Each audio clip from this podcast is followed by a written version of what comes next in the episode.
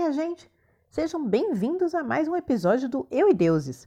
Mais uma vez, eu, Daniela Benetti, me junto à espiritualizada Camila Kintzel nesse podcast bissemanal para narrar as lendas mais evoluídas, os mitos mais libertadores, o folclore que é puro saravá. O mito de hoje é um pedido do nosso ouvinte Lucas Luiz, que quer saber mais sobre a corajosa Maria Conga. Lucas, esse episódio é para você em homenagem à sua avó.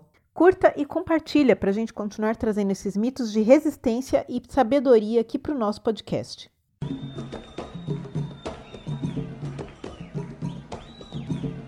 A lenda de hoje é em parte história do Brasil e em parte crença ubandista. Maria Conga nasceu no Congo, país do continente africano, por volta de 1792. Seria uma das filhas do rei do país e, capturada aos oito anos, foi sequestrada e traficada junto com a família para o Brasil. Separada dos pais, foi vendida para um senhor de engenho em Salvador, onde recebeu o nome Maria da Conceição. Aos 18 anos, Maria foi vendida novamente, chegando em Magé, no Rio de Janeiro.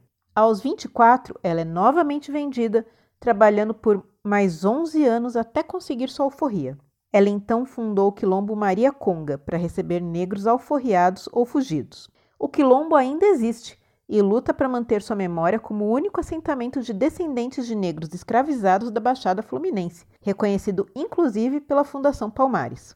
Maria Conga, esse quilombo é nosso, esse quilombo é seu, é meu, esse quilombo é nosso.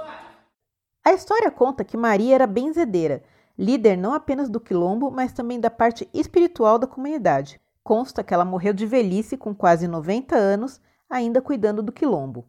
E a partir daí entramos no terreno das lendas e das crenças. Para os umbandistas, Maria Conga era um espírito de luz e teria realizado milagres ainda enquanto estava viva, como salvar a vida da filha pequena de um feitor que a tinha chicoteado por dias. A menina teria uma doença misteriosa, com febre alta e convulsões, mas Maria teria curado a criança com um cataplasma feito de ervas da região e rezas. É um tipo de um, um emplastro, um, uma pomada medicinal é, antiga, é feita artesanalmente, para quem não sabe o que é um cataplasma. Essa prática era frequente no quilombo e Maria também apresentava dons mediúnicos e dava muita importância para a caridade. Após sua morte, Maria Conga teria sido consagrada no reino das almas, se tornando a entidade conhecida como Preta Velha e chamada carinhosamente de Vovó Conga.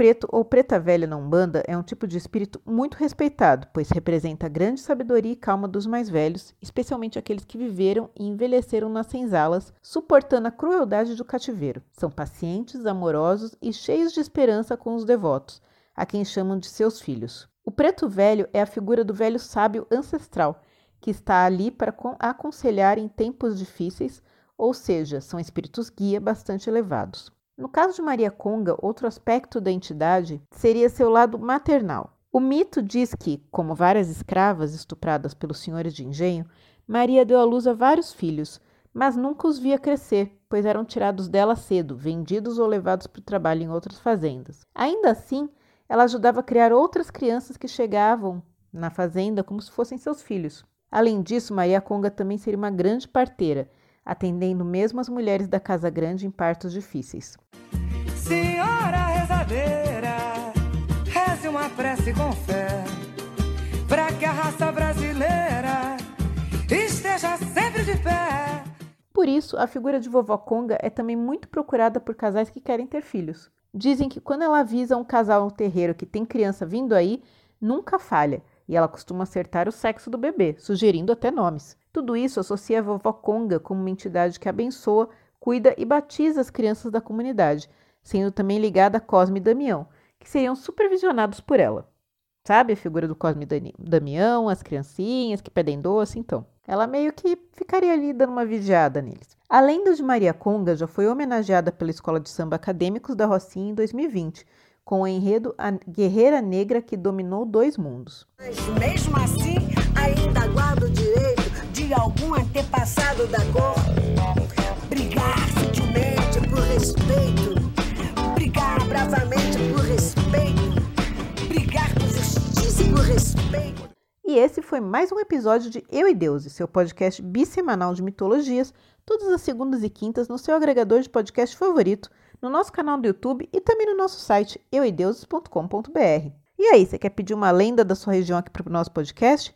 Não seja tímido, mande seu recado. Pode ser nas nossas redes sociais, Facebook, Instagram, YouTube. Se quiser, tem gente que ainda gosta de mandar e-mail, então contato arroba. E divulga para os seus amigos, gente. Fala para eles mandarem pedidos também. A gente pesquisa, faz com o maior carinho aqui para vocês. Dá essa ajudada para né, o podcast continuar produzindo. E fica aquela dica que a vovó Conga ia aprovar com certeza. Vai ler uns livros. Até o próximo Deuses. Bye bye!